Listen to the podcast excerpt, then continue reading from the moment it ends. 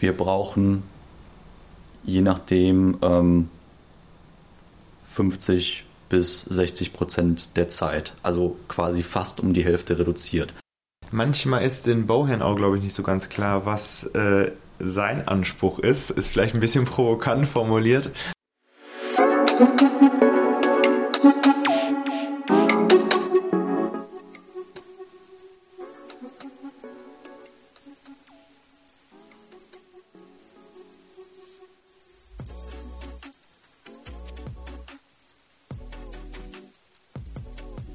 Heute geht es ums Cash.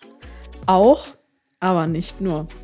In den bisherigen Gesprächen haben wir viel darüber diskutiert, was Vor- und Nachteile von BIM sind, aber eigentlich gar nicht darüber, was, die, was das Ganze monetär, aber auch zeitlich und personaltechnisch kostet. Das holen wir jetzt nach. Und zwar zum einen mit Felix Butenhof. Entwicklungsingenieur für nachhaltiges Bauen bei der List AG und wissenschaftlicher Mitarbeiter an der Uni Wuppertal. Er war bereits beteiligt an einem Forschungsprojekt, das sich um diese Frage dreht. Da ging es um BIM-Effizienz im Kostenmanagement, auf die Forschungsmethode, warum das erforscht werden muss und was Zwischenergebnisse sind, teilt er mit uns im Gespräch. Mein zweiter Gesprächspartner ist Markus Hill, BIM-Manager bei Intecplan. Er kommt aus der Abwicklung von BIM-Projekten und bringt in diesem Gespräch seine Praxisperspektive mit ein. Wir haben also wieder zwei Seiten. Ist total spannend. Hört gerne rein. Ich freue mich. Viel Spaß.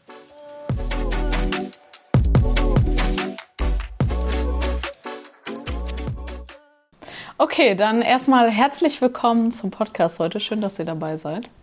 Gerne. Danke. Hallo. Schön, dass wir da sind. genau. Sehr schön. Ähm, heute soll es ja so ein bisschen darum gehen, BIM, it's all about the money. Wie viel kostet das überhaupt? Gar nicht nur geldtechnisch, sondern vielleicht auch zeitlich oder andere Ressourcen. Kann man ja vielleicht mal schauen, wo uns das Ganze hinführt. Felix vertritt heute so ein bisschen die Forschungsseite. Er ist ja in einem Forschungsprojekt mit drin und hat da schon ein bisschen Erfahrung gesammelt. Ähm, soweit ich weiß, ist ja auch schon so ein Zwischenergebnis da. Vielleicht können wir da später Genau, noch ja. drauf eingehen. Genau, und Markus vertritt so die Praxisseite.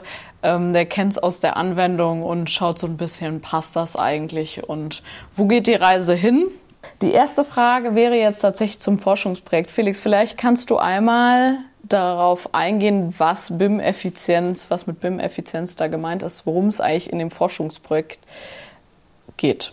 Ja, also dieses Forschungsprojekt mit dem Namen BIM-Effizienz, das ist ein ja, industrielles Forschungsprojekt, wo es darum geht, einmal zu untersuchen, ähm, wie verhält sich quasi die Arbeitsweise mit der BIM-Methode im Gegensatz zu dem konventionellen Vorgehen. Und da haben wir uns speziell mit der ähm, Kostenkalkulation und Kostenberechnung, also generell mit ähm, äh, dem Thema Kosten beschäftigt äh, innerhalb von Projekten und ähm, haben da eben versucht, die ähm, Unterschiede anhand von Simulationen einmal wirklich ähm, praktisch zu zeigen. Also wir wollten jetzt nicht nur ähm, die theoretischen, oder was, die theoretischen nicht unbedingt, aber die Vorteile benennen, das und das geht besser mit BIM, äh, hier können wir ähm, noch auf Daten von früher zurückgreifen und so weiter. Das sind ja alles Vorteile, die ähm, auch schon sehr oft diskutiert wurden, die soweit bekannt sind.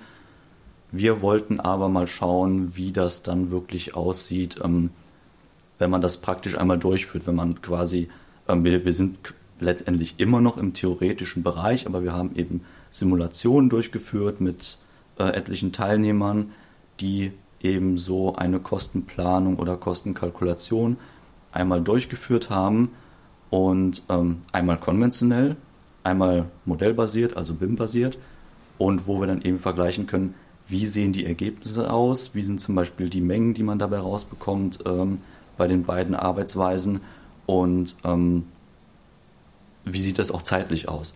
Also kann ich quasi Zeit gewinnen bei der Arbeitsmethode BIM und habe aber gleichzeitig noch Ergebnisse, die gut genug sind, die gleichwertig sind oder vielleicht sogar besser. Und ähm, das ist ja quasi auch das, was hinter Effizienz steckt. Kann ich schneller werden, ohne einen Qualitätsverlust zu bekommen? Und das wollten wir halt bei dem Projekt rausfinden. Sehr schön. Ich denke, wir werden später auch ein bisschen auf die Ergebnisse da eingehen oder zwischenzeitlich, dass du da die Brille einmal aufsetzt. Ich würde gerne so ein bisschen anfangen mit einer Kosten-Nutzen-Rechnung, also direkt so ein Deep Dive da rein. Wenn wir jetzt betrachten, was kostet BIM? Es gibt ja eine zeitliche Perspektive, eine monetäre Perspektive. Du hast es ja schon kurz angesprochen, Felix. Was gibt es denn da? Vielleicht kann Markus mal anfangen, aus der Praxis zu berichten, was BIM denn eigentlich so kostet.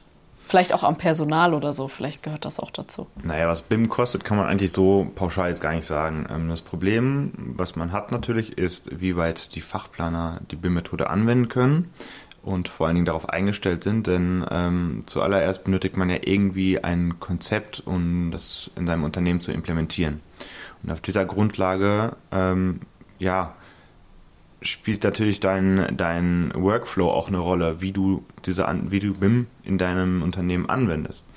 Wenn du jetzt, sag ich mal, wie wir, einen ähm, Automatismus irgendwo schon aufbereitet hast, bist du halt relativ zügig durch mit deiner ähm, Kostenberechnung zum Beispiel, modellbasiert. Wenn du es aber noch nicht hast und in ein BIM-Modell, in ein äh, BIM-Projekt äh, mit reinkommst, hast du natürlich auch einen gewissen Vorlauf, der dich ähm, klar Zeit kostet, weil du ja etwas erstmal implementieren musst oder auch umsetzen musst in deinen Workflow. Und da spielt natürlich auch, klar, äh, der, der, Kostenansatz für dich auch eine Rolle. Ne? Du hast Personalkosten, du musst deine, äh, dein Personal eventuell noch schulen, weil sie die Qualifikation noch gar nicht haben. Aber ja, Anfang hoher Kostenaufwand, Zeitaufwand würde ich es eher sagen, ähm, aber je öfter man es gemacht hat, es ist wie mit dem Fahrradfahren, je öfter man es gemacht hat, desto besser funktioniert es dann natürlich auch. Mhm. Und würdest du sagen, dass wenn ich natürlich jetzt ein Unternehmen bin und sage, ich möchte das jetzt einmal ausprobieren, das ist also jetzt nicht vielleicht die gute Idee, sondern ich müsste schon sagen, ich habe jetzt fünf Projekte und ich ziehe das jetzt mal durch, um zu gucken, was das für den Wiederholungsgrad bringt. Also ähm, die Baubranche drängt sehr stark in Richtung BIM-Methode. Und ähm, da ist es natürlich dann auch gut, ähm, dass man als Fachplaner sich vielleicht mal ein Pilotprojekt raussucht, was nicht gerade extrem schwierig ist. Klar, jedes Projekt hat seine Herausforderung, aber ein, ich sage jetzt mal, übersichtliches Projekt nimmt, was man sich vornimmt und dort anhand der BIM-Methode mal das Ganze durchspielt und parallel vielleicht auch äh, konventionell das Ganze ähm, vor, äh, durchführt. Dadurch hast du einmal für dich selber das Feeling, wie die konventionelle Variante funktioniert, aber auch wie du ein Projekt planst mit der BIM-Methode. Und am Ende, wo wir ja auch hinkommen wollen, eine modellbasierte Kostenberechnung, ähm, siehst du auch diese Unterschiede. Und das ist ja auch das, was im BIM-Effizienz dann dementsprechend auch erforscht wird. Also für die Unternehmen ist es schon wichtig, ähm, Klar kann man sich schulen lassen, theoretisch, diese typischen ähm, Schulungen, die überall angeboten werden, klar, aber Learning by Doing. Das ist eigentlich der Fakt, den, den wir unseren ähm, Kunden auch mit auf den Weg geben. Mhm. Hast du denn vielleicht jetzt gerade auch ein Beispiel, wo ihr das mal gemacht habt, wo man ganz konkret sagen kann, okay, das war jetzt ich nehme jetzt einfach ein Beispiel Logistikhalle. Das war eine Standard-Logistikhalle. Die haben wir einmal ne, mit einem alten konventionellen Verfahren, wie lange dauert das, wie viel kostet das und so, hatten wir auf dem Plan. Das hat mm, sechs Monate gedauert. Und dann haben wir jetzt die Logistikhalle, die genau baugleich ist, wie auch immer, ähm, mit BIM gemacht. Und deswegen haben wir jetzt zwei Monate weniger gebraucht. Gibt es das schon? Ähm, so pauschal kann ich es dir jetzt gar nicht erklären, weil jedes Projekt ist halt, wie ich schon gesagt habe, anders. Ähm, was aber zum Beispiel für unsere Listbaugesellschaften ganz interessant ist, die ja sehr stark in Richtung äh, Teil der Listbaugesellschaften sehr stark im Bereich Logistik unterwegs sind und dort äh, eigentlich immer, ja, wie soll ich sagen, diesen gleichen Typen, ich möchte nicht sagen dieses gleiche Gebäude, sondern den Typ oder die gleiche Bauweise äh, vorgeben. Dort ist es natürlich total easy eigentlich, ähm, sich einen Automatismus aufzubauen, wie man so eine Halle aufbaut, indem man immer diesen Bauteilen die gleichen Informationen gibt und dadurch quasi ein Leistungsverzeichnis aufgestellt hat, was ja quasi immer gleich sein sollte, wenn man es selbst erstellt und wo man dann auch dementsprechend die ganzen Verknüpfungen zwischen Modell, Leistungsverzeichnis und der Kostenberechnung quasi automatisiert durchführen kann.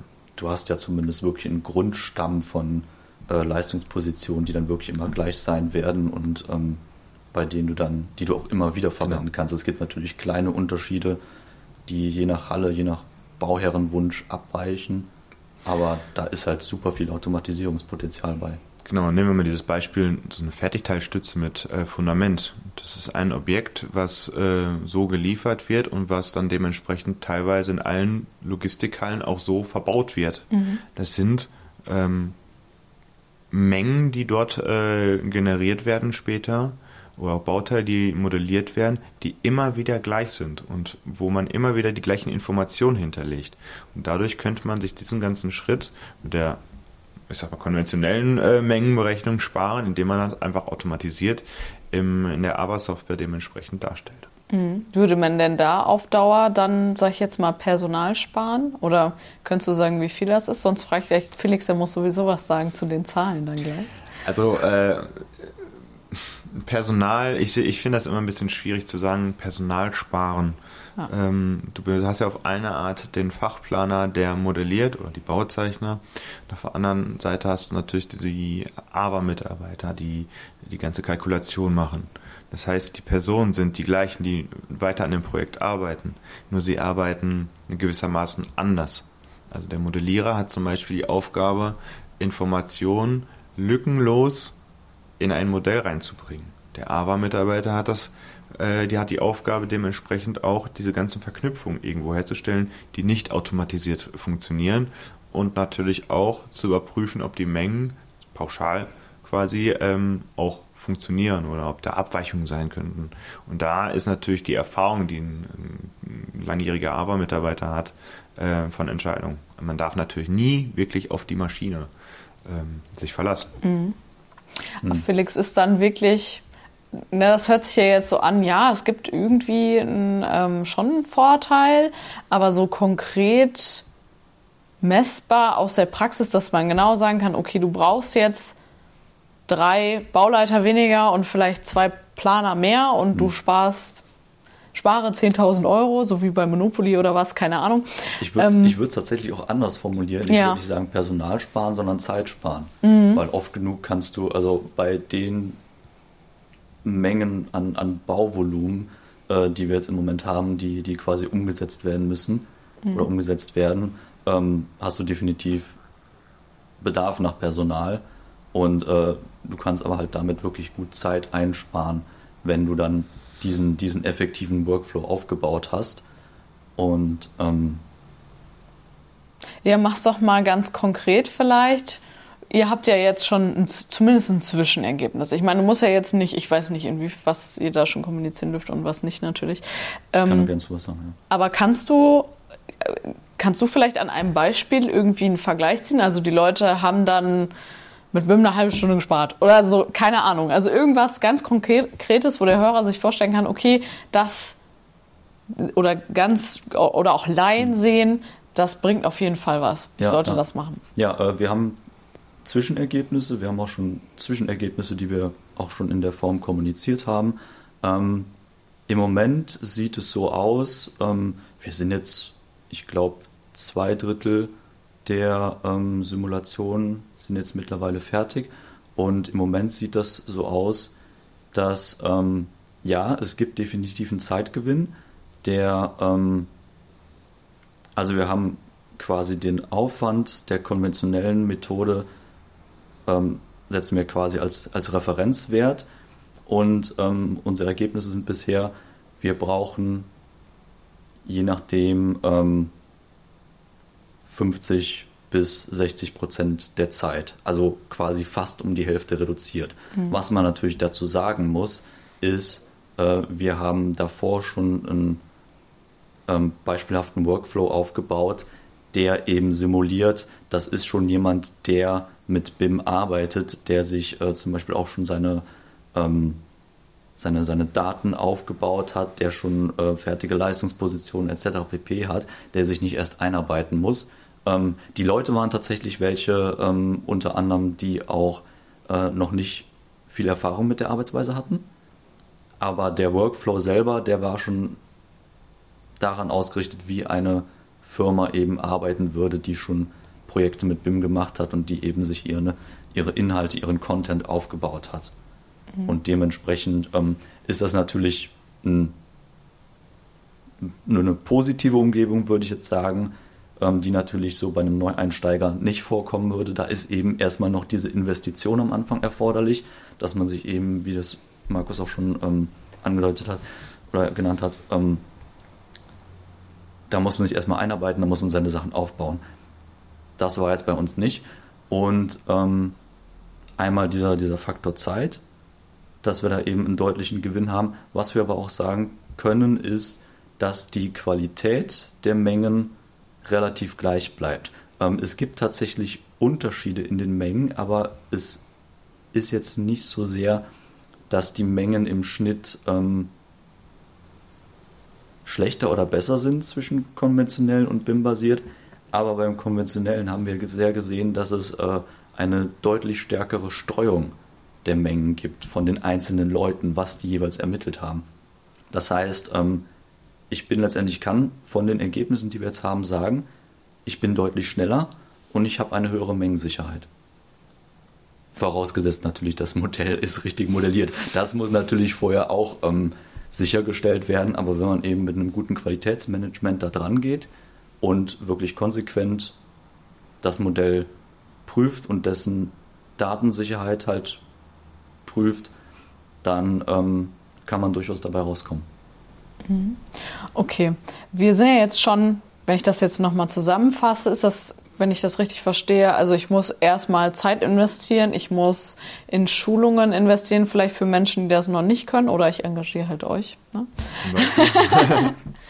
genau, also ich muss Zeit investieren, ich muss Schulungen investieren, ich muss auch Planer investieren. Ähm, und bekomme dafür auf jeden Fall eine Zeitersparnis und wenn ich das jetzt richtig verstanden habe, eine mehr oder weniger genaueres Ergebnis. Richtig? Ja. Ist richtig, vielleicht ergänzend zu das, was Felix gerade gesagt hat. Ähm, wenn du bauteilbezogen, modellbasiert die Mengen ermittelst, hast du ja eine ja, sehr exakte Menge erreicht. Ähm, wenn du die Mengen konventionell ermittelst und nicht, sage ich mal, auf drei Nachkommastellen, sondern direkt schon rundest, dann gehst du ja schon mit einer ja, gewissen Ungenauigkeit rein, die zwar gering ist, aber sie ist drin. Und dadurch veränderst du ja schon quasi deine Menge, die du später ins LVR reinschreibst. Macht ist jetzt kein ist kein ist jetzt nicht tragisch oder so, weil wenn wir mit der modellbasierten Menge hereingehen, die ja sehr exakt ist, ähm, kannst du in der Vergabe zum Beispiel auch die Vita verschrecken, da du ja so eine exakte Menge angibst. Demzufolge würdest du auch schon hingehen und die Menge ja nachrunden. Also was die Mengen angeht, passt das. Nur, dass du dadurch direkt ans Modell rangehst und da exakt die Menge abgreifst und eventuell durch deine Nachrechnung keine Mengen vergessen hast. Was dir auch wieder einen Vorteil bringt, wenn du zum Beispiel in den frühen Leistungsphasen die Kostenschätzung oder Kostenberechnung an, ähm, äh, erstellen musst und direkt schon äh, mit den richtigen Informationen am Modell arbeitest, kannst du aufgrund von Änderungen, Planungsänderungen immer reagieren und diese Menge, die, die Kostenberechnung zum Beispiel, neu heraus ähm, ja, darstellen. Ne? Weil du ja immer wieder automatisiert nachspielen kannst. Wenn ich jetzt BIM vor allem für die Planung von einem Großprojekt vielleicht nutzen will, also ich sage jetzt, Stuttgart 21 ist so ein typisches Beispiel, was sich ja so ein bisschen schwer tut, ne? Ihr lacht, ne? Ja. Ähm, mhm. Können wir nicht einfach mal ein bisschen rumspinnen und mal schätzen, wenn wir das jetzt mit BIM gemacht hätten, die ganze Planung? Wie viel zeitliche Ersparnis, äh, einfach mal rumspinnen, hättet ihr dann so geschätzt, hätte das gebracht und wie viel Geld hätte man sich vielleicht gespart? Also zunächst einmal glaube ich sogar, Stuttgart 21 ist ein BIM-Projekt. Oh, war was ähm, anderes? Nee. Ja. Was und ist denn da das Problem? Ja. Das Problem bei solchen Großprojekten ähm, ist einfach das Zusammenspiel der unterschiedlichen Parteien. Mhm. Ähm, teilweise hast du es bei so Großprojekten, können auch mal den BER nennen, in Berlin, ne? dass du dort in verschiedenen Losen arbeitest und nicht als das ganze Projekt als Gesamtprojekt siehst. Bei Stuttgart 21 ist es vielleicht der Fall, aber Berlin ist es zum Beispiel nicht so unbedingt der Fall gewesen, glaube ich. Und bei so Großprojekten, wenn du die in Losen vergibst, fehlt dir halt hinterher der Zusammenspiel zwischen diesen ja, Auftragnehmern. Es sind halt nicht immer die gleichen. Und da glaube ich, ist die Kommunikation bei Riesenprojekten dann doch ähm, der schwerwiegendste Fehler, der passieren kann. Auch weil man sagt, bei der BIM-Methode wird die Kommunikation erleichtert. Ja, stimmt. Aber bei einem ähm, zusammenhängenden Projekt, nicht bei verschiedenen Losverfahren. Hm, also man muss es auch immer als Ganzes denken und vielleicht ist das manchmal noch das Problem. Ja, manchmal. Äh, Oder ist dann nicht ist, ganz klar, was der Anspruch auch an die BIM-Methode da ist? Manchmal ist den Bauherrn auch, glaube ich, nicht so ganz klar, was äh, sein Anspruch ist. Ist vielleicht ein bisschen provokant formuliert, aber ähm, tatsächlich ist es so, wenn du den Bauherrn fragst, ja, was sind deine Erwartungen? Und ähm, da fehlt manchmal dieses Feedback, dieses richtige Feedback, was er denn wirklich erwartet. Was jetzt wirklich bei den Projekten schief läuft oder gut läuft, kann ich nicht äh, beurteilen. Da bin ich nicht drin in den Projekten. Ähm, vielleicht mal gut, vielleicht mal schlecht. Äh, aber ähm, da sind halt viele Komponenten, die da zusammenspielen. Ob es jetzt Materiallieferungen und planerische Fehler sind. Ne? Auch mit BIM gibt es Planungsfehler. Ähm, auch Thema während der Ausschreibung, mhm. ne, zu früher ausschreiben, vielleicht schon in der Entwurfsplanung gibt es ja auch schon mittlerweile. Und äh, dann gibt es doch wieder Planungsänderungen. Es sind immer noch Menschen, die dahinter Wir sind sitzen. Menschen und auch Menschen machen Fehler und manchmal ist es gut, auch aus Fehlern äh, Fehler zu machen, um daraus zu lernen und in äh, Nachfolgeprojekten dann dementsprechend anders zu performen. Was mhm. für das eine Projekt dann äh, vielleicht nicht so doll ist, aber für die Folgeprojekte ist es schon schöner. Mhm. Was ich eben noch, was mir eben noch eingefallen ist, ähm, mit der Kommunikation, das ist auch, glaube ich, ein wesentlicher Punkt, ähm, was, dass den Bauherren das nicht bewusst war, was du eben angesprochen hast. Das ist, denke ich mal, einer der Kernpunkte, die da sicherlich schiefgelaufen sind. Ähm, das ist ja auch ein öffentliches Bauprojekt. Das kam ja mehr oder weniger aus der Politik raus. Ähm, mit der Möglichkeit, dass ich jetzt was Falsches sage. Ähm, mein Informationsstand war, dass das ähm, Projekt relativ selbstständig beauftragt wurde von der Politik raus und weniger fachliche Beratung bekommen hat, als es hätte haben sollen. Ja, okay, das ist wahrscheinlich dann meistens der Fall, wenn die Projekte so schief gehen, aber da wäre halt in einem Rahmen von einem BIM-Projekt wirklich sinnvoll gewesen, am Anfang an äh, eben bei diesen Losen halt auch festzulegen. Ihr müsst aber im Rahmen des Projekts, um eben die Kommunikation auf BIM-Ebene zu gewährleisten, wirklich ähm, diese Kommunikation liefern. Und das ist sicherlich nicht passiert. Hm, also die Ansprüche noch kann. besser ja. kommunizieren. Okay, cool. Ähm, wollen wir jetzt mal, ihr habt jetzt schon so oft den Bauherrn angesprochen. Ist das denn die, per also die Person oder das Unternehmen oder wie auch immer, die das zahlen? Also sind die, wer trägt die Kosten denn für sowas? Ja, also klar, die Kosten landen irgendwo immer beim Bauherrn. Ähm, der Bauherr wünscht ja auch diese Leistung ähm, auf Grundlage der HAI, die es ja in der Bauwirtschaft gibt, sind aber gewisse Leistungen schon Grundleistungen für in den einzelnen Leistungsphasen. Natürlich gibt es immer spezielle, besondere Leistungen ähm, für Projektsteuerung und etc. Und das sind halt dann wiederum Kosten, die aufkommen und die der Bauherr tragen muss.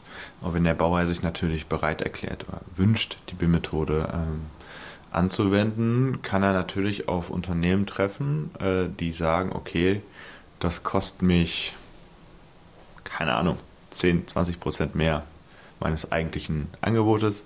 Es gibt aber auch Unternehmen, die sagen, äh, wir planen sowieso alles mit BIM, das ist unsere Philosophie unser Workflow, so wollen wir arbeiten, so leben wir das Ganze auch, weil sie einfach überzeugt davon sind. Und da fällt das Angebot natürlich dann dementsprechend etwas geringer aus. Kann geringer ausfallen. Ja, ja oder ähm, es sind auch wirklich Unternehmen, die sagen, wir möchten weiterhin wettbewerbsfähig bleiben, haben aber noch keine Erfahrung mit BIM. Wir bieten zum normalen Preis an, nehmen das aber als unser Pilotprojekt und äh, wachsen selber daran. Also das ist ja quasi auch eine Investition dann für die Firma in sich selber. Wir lernen mit dieser Arbeitsweise umzugehen, haben gleichzeitig weiterhin Projekte und ähm, können eben in Zukunft dann diesen sind wir, kommen wir dann in diese Gruppe, die dann eben günstiger anbieten können, weil sie eben den Workflow gut ausgearbeitet haben. Ja, kann aber auch ein Risiko sein, wenn du gewisse durch, Fristen ja, einhalten musst. Ähm, insofern ist es zum Beispiel für Unternehmen, die jetzt ähm, keine Erfahrung mit BIM haben, aber daran gehen möchten, ähm, vielleicht ganz gut ein beratendes Unternehmen dazuzunehmen. einfach auch, ich sage immer im öffentlichen Bereich, die Chancen zu wahren, überhaupt diesen Auftrag zu bekommen. Mhm. Ja was mir noch eingefallen ist, gerade ähm, bei mal, normalen Investoren, aber auch bei Kommunen ist es ja so, wenn du dort ähm, hingehst und sagst, äh, es ist kein BIM-Projekt BIM, äh, an sich, aber du schon bei der, ja, bei der Veranstaltung, bei der Präsentation sagst, du machst alles mit BIM. Äh, du wirst das Projekt als BIM-Projekt handhaben. Kann das natürlich sich auch positiv aus, auf der Bewertung ähm, aufwirken. Okay. Wenn ihr jetzt so einem Bauherrn oder für wen auch immer ihr dann, von wem auch immer ihr beauftragt werdet, so ein Angebot vorlegt, ist das auch immer so, dass die bereit sind, das zu zahlen? Oder gibt es bestimmte Kritikpunkte, die immer kommen, wo ihr immer noch mal nachjustieren müsst und wo ihr vielleicht auch mal sagen könnt, ähm, warum das denn so viel kostet, wie es kostet? Also in der öffentlichen Vergabe, ich sage mal öffentlichen Auftragnehmer, Stadt, Kommunen, ähm, ist, da gibt es nicht so einen großen Spielraum. Ähm, da spielt das Wirtschaftliche schon eine gewisse Rolle. Da gibt es natürlich, je nach äh, Vergabeart, kannst du natürlich dem Ganzen noch einen Teilnahmewettbewerb ähm, vorschalten, wo du dich dann auch die Unternehmen oder die die AGE, sage ich jetzt mal, sich darauf bewerben und dementsprechend dann ähm, über den Teilnahmeantrag ähm, ja, mit eingezogen werden oder ausgeschlossen werden. Und dann spielen zum Beispiel die ganzen Faktoren Referenzen, Personal, das du einsetzt, Erfahrung, ähm, spielen in dem Teilnahmeantrag eine große Rolle. Da wirst du noch gar nicht auf das wirtschaftliche Angebot geprüft. Da oh, geht es erstmal darum, ähm, was für Referenzen weißt du vorhin, wie gerade gesagt? Personal, ähm, dein Umsatz vielleicht noch in, in, in, den letzten Geschäftsjahren. Das spielt eine Rolle. Und im Anschluss werden zum Beispiel drei bis fünf, je nachdem, ähm, Unternehmen oder Bieter, nenne ich es lieber, ähm, ausgewählt, die dann wenigstens wirklich ein richtiges Angebot legen. Und da geht es natürlich über die Wirtschaftlichkeit. Und wenn du vorab schon sagst, okay, ich arbeite das Ganze mit BIM durch, obwohl es gar kein BIM-Projekt ist, hast du über einen Teilnahmeantrag vielleicht schon eine größere Chance, später ein Angebot zu legen.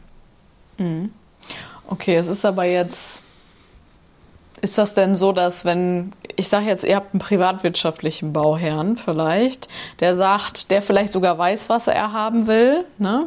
das scheint ja noch eine Schwierigkeit zu sein, der sagt jetzt, ich will X, Y und Z und ihr legt dem das dann vor, sagen die dann immer, ja, passt? Das wäre das Schönste für alle Unternehmen, oder? ja, also. Gibt es so bestimmte Punkte, die immer wieder kommen? Also irgendwas, wo man sagt, so irgendwie, das kommt immer und aber eigentlich ist es doch so und so? Ach, das kannst du so pauschal, glaube ich, nicht okay. sagen. Aber gerade bei BIM ist es natürlich, wo dann der Bauherr oder Investor vielleicht mal, wir brauchen wir diesen Anwendungsfall wirklich oder den möchte ich unbedingt haben. Auch nur zum Testen zum Beispiel. Äh, ich habe jetzt gerade ein Projekt, ähm, wo das Ganze mit der 4D-Anwendung, also den Terminplan mit dem Modell verknüpfen und das Ganze simuliert darzustellen, ähm, eine Rolle spielt. Da ging es aber nicht darum, das ganze Projekt damit darzustellen, sondern nur einen Teilbereich des Projektes. Und darauf kann man sich natürlich auch äh, ja, irgendwie äh, vereinbaren. Ähm, aber dass man pauschal sagen kann, es gibt gewisse Punkte, wo der Bauer, der Investor immer sagt, äh, daran falsche ich jetzt, ähm, gibt es nicht. Okay. Hm. Also generell ist die Bereitschaft schon da, das zu zahlen, wenn man gut besprochen hat, was man haben will.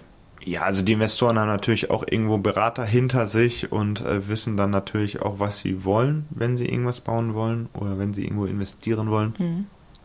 Insofern ähm, würde ich schon jetzt nicht behaupten, ja, sie haben eine klare Meinung dazu, was sie wollen. Natürlich gibt es da immer ähm, gewisse Themen, aber sie wissen schon, okay, wenn ich die BIM-Methode kenne und ich möchte sie anwenden, wissen sie schon, ähm, auf was auf sie zukommen könnte, klar. Mhm. Felix, bei euch ist das ja so im Forschungsprojekt, wenn man sich das anguckt, ist das hm, natürlich schon irgendwie so eine Art Rechtfertigung dafür, dass BIM sich lohnt, oder? Also die Begründung ist ja auch zu zeigen, okay, das ist, hat halt wirklich einen Vorteil, oder? Ja, oder ja, ja, woher, Fall. also wie habt ihr das denn, wie seid ihr denn aus eurer Erfahrung darauf gekommen, dass man das nochmal machen muss? Also letztendlich der Grund, warum wir das gemacht haben, war, letzt, war dass es nicht wirklich belastbare Zahlen, speziell im deutschen Raum, ähm, gab, auch generell international, aber eben im deutschen Raum noch weniger. Und ähm, wir hatten dabei eben im Sinn dann auch mal sagen zu können, ja, wir haben das jetzt mal allgemein untersucht und wir haben jetzt wirklich mal Zahlen, wie die Wirtschaftlichkeit gesteigert werden kann. Nicht nur das hier sind die Vorteile, sondern kann ich damit auch ähm, wirklich mal rechnen. Kann ich sagen, ähm, im Schnitt kann ich davon ausgehen, wenn ich ein funktionierendes Projekt, ein funktionierendes ähm, Team in Sachen BIM habe, dann kann ich mit einem Geschwindigkeitsvorteil von eben den angesprochenen etwa 60 Prozent rechnen, teilweise sogar weniger. Und ähm, das wäre dann quasi ja, der, der Vorteil in der Richtung. Wenn wir jetzt nochmal zurückkommen, am Bau ist man ja nicht alleine. Also es sind ja nicht nur ihr Planer und äh, oder Projektsteuerer, wie auch immer, je nachdem in welcher Rolle ihr auftretet, und der Investor, sondern da arbeiten ja auch noch kleine Handwerksbetriebe mit, die basteln da dran rum und alle möglichen Leute. Also es gibt sehr, sehr viele Parteien. Und es könnten ja auch welche sein, die jetzt, ich sage jetzt mal so ein Zehn-Mann-Betrieb irgendwo aus, da wo ich herkomme, aus Nordhorn oder so, die halt echt vom hintersten, keine Ahnung was, sind die denn bereit, sage ich jetzt mal, da zu investieren, weil die müssen ja auch die Software haben, die brauchen die Schulungen und so, oder trägt das jemand anders? Oder sind die bereit, da zu investieren? Weil die haben ja nun mal nicht die Zeit und das Budget und die Leute vielleicht, um das zu machen. Mm, tendenziell ist es wirklich so, dass die kleineren Unternehmen, ich sag mal so zwei, drei, vier Mann-Unternehmen, ähm, doch noch etwas äh, zurückhaltender sind, gerade auf den Punkten, die du auch angesprochen hast, Zeit, Personal, Kosten. Aber ähm, ich glaube, dass da mittlerweile so ein kleiner Wandel stattfindet. Und man muss auch immer berücksichtigen, was für Leistungen bringen die Unternehmen. Ne? Wenn wir jetzt Fachplaner sehen, dann äh, ist es schon von Vorteil natürlich dort die BIM-Methode anzuwenden.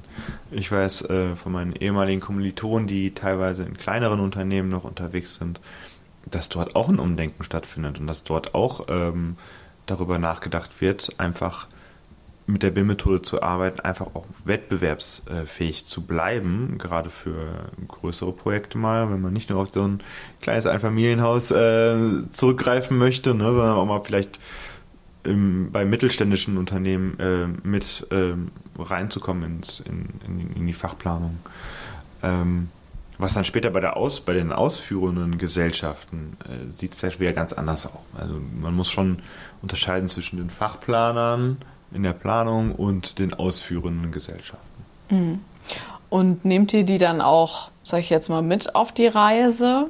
Also unterstützt ihr dann, wenn der Bauherr das möchte, auch mit Schulung? Oder liegt das alles jetzt mal beim Dachdeckerbetrieb Müller aus Wilsum? ja, ein Dachdecker ähm, ist ja jetzt kein Unternehmen, was unbedingt äh, eine Fachplanung mit ins, ins, mhm. ins Spiel bringt. Also da ist es dann schon eher so diese Ausführung. Mhm. Aber wenn jetzt, sage ich mal, so ein vier, fünf Mann-Betrieb, wie wir es ja so gerade genannt hatten, ähm, dort. Ein Architekt oder so. Ein Architekt, zum, genau. Okay. Also mhm. ja, ein Architekt sollte es dann doch schon mitbringen, denn er hat eine wesentliche, ähm, ähm, ja, wesentlichen ähm, Handlungsspielraum mit. Äh, natürlich bieten wir sowas an. Klar, wenn wir jetzt als Generalplaner auftreten oder wenn wir jetzt nur als Projektsteuerer, machen wir ja auch, nur als Projektsteuerer in einem Unternehmen sind, können wir auch dort diese beratende BIM-Tätigkeit ähm, zur Verfügung stellen. Ne? Wir haben dieses Know-how, äh, wir haben die Mitarbeiter, die sowohl in der Modellierung sehr stark sind, aber auch in der modellbasierten Mengenermittlung stark sind und die Hintergründe können und auch gerne weitergeben. Also wir sind jetzt kein Unternehmen, was äh, das Know-how bei sich drin hält, sondern wir bieten natürlich auch ähm, Unternehmen, auch Kommunen, öffentlichen Auftraggebern äh, unser Know-how an und äh, beraten die und bieten auch Schulungen an, klar. Hm. Ja, in der Richtung Ausführung wird es natürlich ein bisschen problematisch. Ähm, da ist es halt, aber da entwickelt es sich von dem, was ich mitbekomme, ähm, ja tatsächlich auch nach und nach weiter. Also der, der Markt an Softwares, der äh, wird ja auch immer mehr in die Richtung, ähm, entwickelt sich auch immer mehr in die Richtung weiter, ähm, dass Softwares ausgereifter werden, dass Softwares auf ähm, bestimmte Bereiche zugeschnitten werden, vielleicht nicht mehr den ganzen Rundumschlag äh, bieten äh, und der damit einhergehenden Komplexität und äh, dann eben auch für Leute anwendbar wären, die vielleicht nicht super tief in dem ganzen Thema drinstecken. Und ähm, das ist aber sowas, da wird speziell im Bereich der Ausführung, also wirklich des in der Ausführung selber, also beim Bau des Gebäudes, eben auch bei den Baubeteiligten, äh, habe ich auch immer noch in der letzten Zeit sehr viel Zögerlichkeit mitbekommen, ähm, weil die auch wirklich nur noch zum sehr geringen Teil ähm, mit dem, was mit den Modellen wirklich passiert, was anfangen können. Also die äh, sind ja oft genug da, ja, ich brauche meine Maße. Äh, gib mir meine Maße, dann bin ich hier fertig, was soll ich mit dem Modell? Ähm, und da sind dann wirklich auch so zielgerichtete kleine Lösungen, die aber auch nach und nach kommen. Also da mhm. äh, bekomme ich halt auch immer mehr mit, wie sich der Markt halt weiterentwickelt und besser entwickelt in die Richtung, dass auch wirklich Softwarelösungen da sind, auch wirklich einfach für äh, Endgeräte wie ein Handy. Mhm. Dass ich eben auf meinem iPhone oder Android-Phone oder was auch immer ähm, eine App habe, wo ich mir aus der, ähm, aus der CDE, ähm, also aus, vom, vom Server, wo die ganzen Modelle und Pläne liegen, die Dateien runterladen kann und je nachdem, was das ist, aus den erstellten Plänen oder dem Modell selber meine Maße ziehen kann. Ähm, vielleicht auch auf dem Tablet, wo man ein bisschen größeren Bildschirm hat, da kann man das gleich sehen. Und dann äh, sind die Leute eigentlich auch zufrieden. Mhm. mhm. Okay. Wir kommen jetzt schon. wir kommen jetzt zur letzten Frage.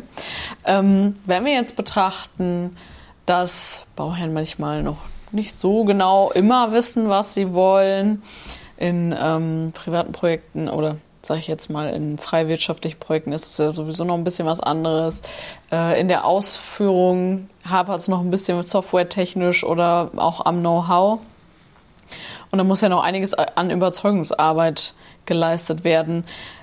Wenn wir jetzt gucken, okay, oder uns fragen, BIM jetzt oder in fünf Jahren, braucht es noch Zeit für diese Akzeptanz, dafür, dass ich das ähm, Wissen noch setzen muss oder so. Ich meine, wir haben zwar schon angefangen, aber wie würdet ihr das beantworten? Also für die Akzeptanz, ähm, da ist sicherlich äh, noch ein bisschen Luft nach oben. Äh, speziell, was wir eben auch angesprochen hatten, im Bereich der Ausführung, äh, dass da ähm, noch viele Vorbehalte sind, auch viele, die in ihrer Arbeitsweise recht festgelegt sind. Da wird man auch nicht alle abholen können, aber ähm, einen großen Teil ähm, sicherlich schon, wenn man den halt wirklich zeigt, hiermit äh, bist du viel besser im Projekt vernetzt und kriegst halt trotzdem deine Daten oder deine Informationen weiterhin so ähm, direkt, wie du es brauchst. Und ähm, also ich sehe da schon, dass da jetzt in den nächsten fünf Jahren ähm, sich noch deutlich was ändern könnte. Im Bereich Planung würde ich sagen, ist es mittlerweile relativ gut ausgeprägt. Das wird sich auch weiterhin was verändern. Das ist halt immerhin weiter eine Branche, die oder ein Arbeitsbereich, der in Wandlung ist. Und ähm, da wird sich sicherlich auch in Bezug auf die Ausführung noch was ändern. Umso mehr die Ausführung in diesen Workflow mit einbezogen wird, desto mehr kann sich auch in vorne was ändern. Hat man jetzt eben auch also angesprochen, dass die Planer dann eventuell Informationen noch einpflegen müssen, dass die Kommunikation entsprechend abgestimmt ist. Ähm, da sehe ich so das meiste Wandlungspotenzial noch. Mhm. Würdest du aber, wenn ich das jetzt richtig verstehe, schon sagen, ist es gut, dass der Grundstein schon gelegt wurde und dass man sich, sag ich jetzt mal, Learning by Doing schon an das Ziel ranrobbt und nicht erst wartet, bis alles da ist und sagt, vielleicht machen wir es erst in drei Jahren und lassen das erstmal noch mal ein bisschen liegen? Ja, ich glaube, in drei Jahren äh, werden dann schon gewisse Wettbewerbsnachteile äh, deutlich. Also ich, so wie ich das jetzt mitbekomme, ähm, also wir sind jetzt auch schon hier von der Listgruppe eine, eine ganze Weile mit dabei, ähm, sammeln halt unsere Erfahrungen, haben mittlerweile unsere Workflows. Ähm,